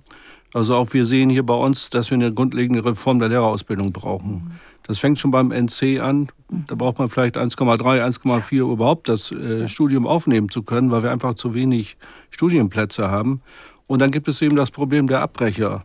Sowohl in der ersten Phase in der Universität, dann auch im Lehramt aber dann auch in den ersten Jahren des Berufes, was eben ja auch schon gesagt wurde. Das heißt, wir haben in allen drei Phasen viele Abbrecher, das können wir überhaupt nicht leisten. Mhm. Wir müssen sehen, dass wir dort mehr Begleitung und Beratung einbringen. Und während des, der ersten Phase an der Universität, da sagen uns die Studenten ja auch, also ist alles viel zu verkopft und wir wollen mehr Praxisanteile haben, was eben auch schon gesagt wurde. Auch da müsste mal die, die, die Inhalte reformiert werden. Da werden Dinge auch vermittelt, die also später für die Schule überhaupt nicht sinnvoll und, und gar nicht äh, relevant sind. Also wir brauchen dringend dort auch eine Verbesserung. Und da ist natürlich klar, das Bild des Lehrers in der Gesellschaft im Moment nicht so gut, denn man sieht ja die großen Probleme, die an den Schulen sind. Da schreckt natürlich viele ab, den Beruf überhaupt aufzunehmen oder überhaupt das Studium zu beginnen. Das heißt, so eine, eine Werbekampagne alleine reicht nicht aus. Also da muss man schon Vorbilder haben. Und das Beste ist immer, wenn ich jemanden kenne, der Lehrer ist und der mir sagt, Mensch, mach das, das ist ein toller Beruf, fang an, das schaffst du und äh, alle Hürden kannst du nehmen. Mhm. Sie hören oder sehen die Redezeit auf NDR Info mit dem Thema Was stoppt den chronischen Lehrkräftemangel? Und wir haben noch gut eine Viertelstunde Zeit. Wenn Sie mögen, rufen Sie durch 08000 441777 oder Sie machen es, er hat nur seinen Vornamen geschrieben, wie Justus. Der guckt gerade den Stream unter ndr.de und hat gleich seine Nachricht getippt. Er schreibt, Guten Abend, ich bin selbst Schüler und besuche die 10. Klasse. Mein Vorschlag wäre weniger unnötige Stunden für Schüler, die älter sind. Denn ab bestimmten Jahrgängen wird beispielsweise beispielsweise keine extra vorgesehene Stunde Klassenrat benötigt. Andere Fächer könnte man sicher auch noch anschauen. Ein anderer Vorschlag wäre von mir noch, dass der pro Woche beispielsweise nur eine Stunde Frontalunterricht gibt und in der anderen Stunde werden Aufgaben aufgegeben, die zu Hause erledigt werden sollen. Dies würde sich in einigen Nebenfächern anbieten. Herzlichen Dank für die Ideen. Und am Telefon haben wir jetzt Natalia Leppert. Schönen guten Abend. Guten Abend bin selber Lehrerin ähm, und ähm, finde, es ist ein ganz großartiger Beruf. Aber er ist emotional auch wirklich sehr, sehr anspruchsvoll. Und ähm, ich arbeite Teilzeit, um bis am Freitag ähm, in meiner letzten Unterrichtsstunde ähm, eine gut gelaunte Lehrerin zu sein. Das mhm. kann ich nicht mit 100 Prozent. Was für eine äh, Schulform haben Sie oder welche Klassen unterrichten Sie? Äh, ich bin Klassenlehrerin einer internationalen Vorbereitungsklasse. Zu mir kommen Kinder im laufenden Schuljahr immer wieder eins im November, eins im Dezember. Und ähm, die Kinder sprechen gar kein Deutsch und lernen in meiner Klasse zwölf Monate lang ähm, deutsche Sprache und werden aufs ähm, Schulsystem vorbereitet. Sie kommen dann in die dritte, vierte oder manchmal auch in die fünfte Klasse. Und da sagen Sie ja auch schon, Sie machen extra Teilzeit, also weniger Zeit. Das heißt ja auch, äh, es wird auch weniger ausgezahlt am Ende des Monats. Also Sie ja, haben das ja ganz bewusst ja, entschieden. Ja, also ich glaube nicht, das hat mich, also das hat mir eigentlich bewogen anzurufen. Ich fand es ein bisschen frech von dem Kollegen, der sagte, naja, die verderben die Preise. Also ich bin sicherlich nicht jemand, der die Preise verdirbt, aber also die Kolleginnen, die, die, die kenne ich auch, die Teilzeit arbeiten und dann wahnsinnig viel noch in ihrer privaten Zeit für Schule tun. Ähm, die verderben nicht die Preise, sondern die geben der Gesellschaft etwas kostenlos. Das fand ich so ein bisschen, wie gesagt, das hat mich wirklich geärgert, ähm, äh, dass das dann auch noch so despektierlich ähm, ja, mhm. Preiseverderben mhm. ähm, bezeichnet wird. Er fühlte sich ich angegriffen. Brauch, ja. ja, ich, ich ähm, ähm, äh, brauche tatsächlich diesen einen Tag, um ähm, äh, tatsächlich noch, noch mich mit anderen Dingen zu beschäftigen, meinen Kopf frei zu bekommen und wirklich bis zum Ende des der, der Unterrichtswoche gut gelaunt zu sein und ähm, äh, ja, diesen doch hoch ähm, äh, anspruchsvollen Job, was das Emotionale betrifft, ähm, gut machen zu können. Mhm. Das ist übrigens, glaube ich, auch der Grund, warum so viele Leute in den ersten Jahren des Berufs und auch im Referendariat abbrechen, weil da erst klar wird, wie anstrengend das ist. Das kann man nämlich als Schüler und auch als Eltern, man, man ist ja dann irgendwann auch mal Kind gewesen, und, ähm, nicht sehen. Das ist mhm. wirklich ein, ein emotional sehr anstrengender Beruf ist. Frau Leppert, herzlichen Dank für Ihren Anruf. Alles Gute weiter für Ihre Schulzeit und schön, dass Sie ja auch gesagt haben, Sie wollen bis zum Ende durchhalten, weil auch da haben uns viele Mails erreicht, dass äh, viele geschrieben haben, sie können verstehen, wenn man dann früher aussteigt oder wenn es eben einen Burnout gibt oder die Krankheitsquote auch so zunimmt. Matthias Kühnel aus Wedemark hat uns geschrieben, der kommt nochmal von einer anderen Richtung. Was mich wundert, ist, dass ich die Lehrer häufig klagen höre, wir müssen so viel arbeiten, wir haben keine Zeit, um uns zu erholen. Niemand spricht über zwölf Wochen Freizeit in Anführungsstrichelchen im Jahr. In welcher Berufsgruppe mit der Besoldungsgruppe A13 und 24 Stunden in der Woche A45 Minuten, also 18 Stunden in der Woche, findet man solch paradiesische Zustände. dann würde ich den Herrn gerne mal in die Schule einladen. Ja, genau. Ich glaube, dann weiß er A, dass es für den 18 Stunden nicht hinkommt, dass ein Lehrer weitaus darüber mehr arbeitet als nur eben diese 45 Minuten. Die müssen vorbereitet, die müssen nachbereitet werden, es müssen ganz viele Elterngespräche geführt werden, es müssen mit den Kindern diverse Konflikte gelöst werden. Ach, auch, es gibt ganz, ganz viel, das wäre, würde nochmal ein Abend geschrieben. Füllen, ne? Ja, genau, Sie haben viel. ja schon einiges das gehört, Konferenzen richtig. besucht. Mhm. Ja, all das. Äh, und ich bin dankbar, dass die äh, Kollegin eben angerufen hat und auch nochmal von ihrer Emotionalität gesprochen hat. Genau das ist es. Denn wenn ein, ein, ein, eine Lehrkraft nicht mit ihrem Herzen dabei sein kann oder will, dann wird das Ganze an die Wand gefahren. Ich glaube, immer noch, dass äh, zumindest auch der Lehrerberuf zu den sogenannten Berufungen gehört. Und das geht hier überhaupt nicht um zwölf Wochen frei.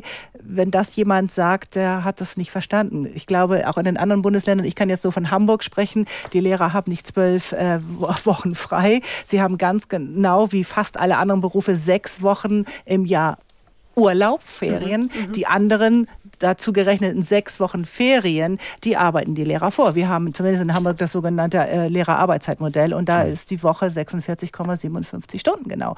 Also das ist doch nicht ein normaler kleiner Spaziergang, wie man das so sagen will, sondern die Lehrer müssen vorarbeiten in der Woche.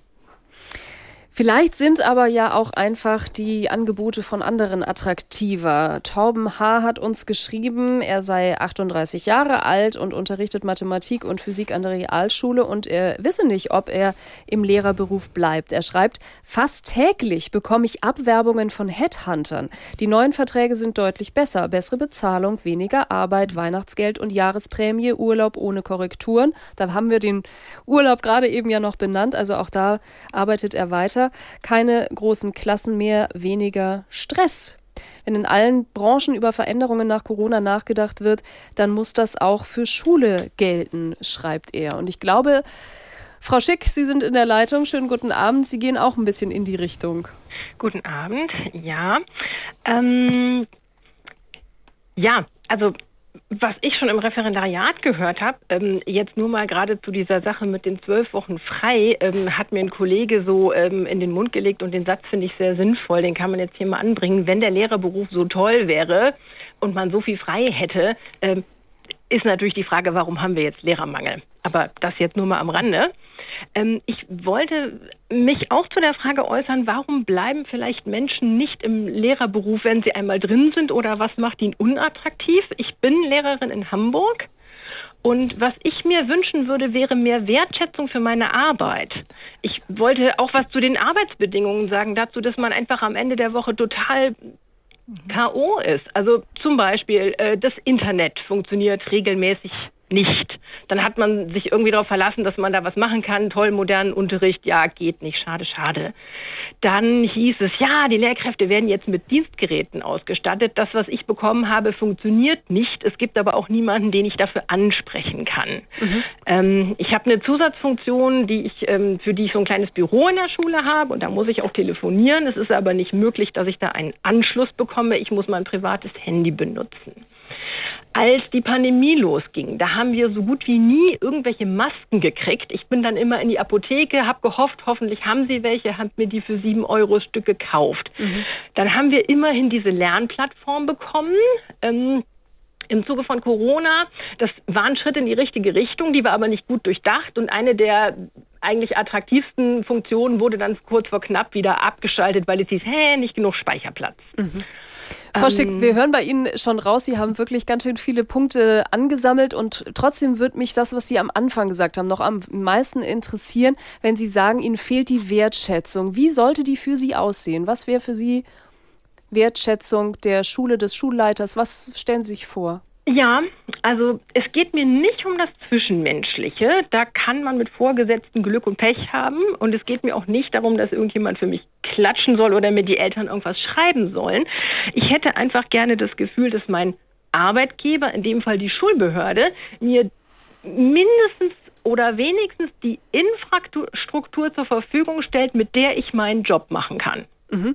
Das wäre schon Wertschätzung, aber da müsste man ja eigentlich Abhilfe schaffen können, Herr Balasus. Da muss man Abhilfe schaffen können. Das müsste eigentlich auch so sein. Das müsste eigentlich laufen. Ähm, aber jetzt steht also die Frage nach höherer Besoldung ja im Raum, die wurde ja jetzt ja angesprochen. Ähm, Umfragen sagen ja eindeutig, äh, dass Lehrkräfte im Prinzip mit ihrer Besoldung zufrieden sind, mhm. sondern sie wünschen sich mehr Aufstiegsmöglichkeiten und mehr Entlastungen. Und ich glaube, das sind beides ganz wichtige Punkte, die man ähm, ja, umsetzen muss. Entlastung von der Bürokratie zum Beispiel. Warum nicht mehr Verwaltungskräfte ähm, in die Schulen holen? Oder eine zweite Person muss nicht unbedingt eine pädagogische Qualifizierung sein, in die Klassen. Also so, dass wir uns etwas breiter aufstellen und ja, die, die Lehrer, aber vielleicht auch die Schulleitung mehr Zeit für ihre ja, Kernaufgabe. Im Falle der Schulleitung ist es ja die Schulentwicklung und im Fall der Lehrkraft den Unterricht, äh, der Unterricht ja, mhm. vorhanden ist. Mhm. So, Aufstiegsmöglichkeiten. Am Gymnasium ist es so in Schleswig-Holstein, dass ähm, wenn man A4, also eine A14-Stelle haben möchte, dann ist es eine gewisse Tätigkeit, ein gewisses Tätigkeitsprofil, was für, die, für das Profil der Schule entscheidend ist. Vielleicht Zukunftsschule, BNE oder was auch immer. Ähm, ja, entscheidend ist. Warum nicht so sowas? Damit mhm. meine ich jetzt nicht jede einzelne AG, aber ähm, das wären jetzt schon mal zwei Vorschläge. Größer gedacht, ja. Wobei Frau Schick ja eben auch angesprochen hat, sie wäre schon glücklich, wenn alles funktioniert, was man ähm, so angekündigt hat. Das, da kann man natürlich auch ein großes Frustpotenzial entwickeln. Johannes Campos ist der letzte Anrufer für heute Abend. Ganz kurz klappt es noch vor den Nachrichten. Schönen guten Abend. Wunderschönen guten Abend. Ähm, ja.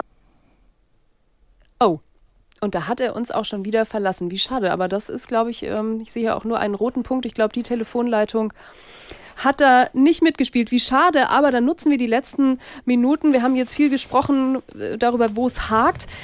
Jetzt machen wir zum Schluss noch Lust auf äh, Quereinstieg und Seiteneinstieg. Also wenn wir beim Thema sind, was stoppt den chronischen Lehrkräftemangel, ist das ja auch immer ein Punkt, ähm, der angesprochen wird. Frau Tusch, mhm ein Quereinsteiger, ein Seiteneinsteiger. Mhm. Ist das mit eine Lösung? Ist das eine Entlastung für Sie in der Grundschule? Das kann auf alle Fälle eine Entlastung sein. Es kommt grundsätzlich, äh, würde ich sagen, und das ist auch schon bei den Studenten, äh, die neben ihrer, ihres Studiums auch bei uns in Schule ja eingesetzt werden. Ähm, es müssen immer Menschen sein, die mit Kindern, Schülern können, mit Eltern können, mit dem äh, gesamten Kollegium können. Das heißt, es müssen Menschen sein, die keine Angst haben zu sprechen und äh, auch vor der Klasse meinetwegen zu stehen. Bei Quereinsteigern äh, soweit ich jetzt, wenn ich richtig äh, informiert bin, ist das in Hamburg in der Grundschule im Moment nicht vorgesehen. In den weiterführenden Schulen, gerade gymnasial, in bestimmten Fächern ist es durchaus äh, vorgesehen, dass man sich dafür bewerben kann. Das sind äh, Menschen, die ein wissenschaftliches Studium beispielsweise haben und dann ähm, nochmal das anderthalbjährige Vorbereitungsjahr, also ein Referendariat heißt das ja bei den meisten, ähm, dann nochmal umgehen. Und dann sind es am Ende dann vollwertige Lehrer, nur dass sie eben kein Lehramtsstudium haben. Und die Seiteneinsteiger kommen wirklich sozusagen von der Seite, die haben weder das eine noch das andere. Äh, und auch da, denke ich, gibt es bestimmt ganz, ganz positive Beispiele, die un ja, wie kleine Talente oder große Talente sich entwickeln und sagen, das ist mein Beruf und ich kann das äh, tatsächlich und, und merke das. Äh, das muss man, glaube ich, jedes Mal vom Einzelfall zu Einzelfall sehen. Aber ich würde unbedingt dafür plädieren, dass man es nicht von vornherein ausschließt. Herr ja, Mayer. Da kann ich, ja, da kann ich nur zustimmen. Wir brauchen, wenn wir in Zeiten von Lehrermangel leben und in den nächsten Jahren wir kaum noch Lehrkräfte bekommen können, dann müssen wir halt auf äh, diese multiprofessionellen Teams setzen äh, und äh, da ist das Wort professionell sehr wichtig. Also Multiteams nicht, sondern sie müssen schon eine bestimmte Qualifikation haben. Ja. Und bei Quereinsteigern ist in Niedersachsen auch so, dass sie, wenn sie mit einem Fach kommen, auch das zweite dann ähm, ja, nachholen können und parallel praktisch zum Unterricht ähm, die, die zweite, das zweite Fach dann äh, äh, ja, zu Ende bringen können. Mhm. Äh, des Weiteren sind natürlich pädagogische Mitarbeiter wichtig und da muss ich einmal die Empfehlungen loben, die äh, die SWK gemacht hat. Wir haben viel geschimpft. Wir hm. brauchen wirklich eine Bestandsaufnahme, eine Bewertung und Weiterentwicklung von Modellen des Quer- und Seiteneinstiegs. Das wird uns in den nächsten Jahren beschäftigen müssen und das wird es sein, was äh, den Lehrermangel äh, zumindest für die nächste Zeit etwas äh, ja, lindern kann. Und Herr Balasus, eigentlich nur eine Ja-Nein-Frage. Schaffen wir es, den Lehrkräftemangel zu stoppen? Ja. Das nehmen wir mit, positiv. Und vielleicht kann ja auch künstliche Intelligenz helfen. Das war äh, heutige Redezeit Krise im Klassenzimmer. Die morgige Redezeit beschäftigt sich mit dem Hype um, Hype um ChatGBT. Wann übernimmt die künstliche Intelligenz und was? Ja, vielleicht ja auch Teile des Unterrichts. Schalten Sie sich morgen Abend gerne wieder ein, die Sendung ab 21 Uhr. Ich sage herzlichen Dank für heute Abend. Danke an unsere Gäste. Danke Ihnen fürs Zuhören und Zuschauen und auf bald. Thank you.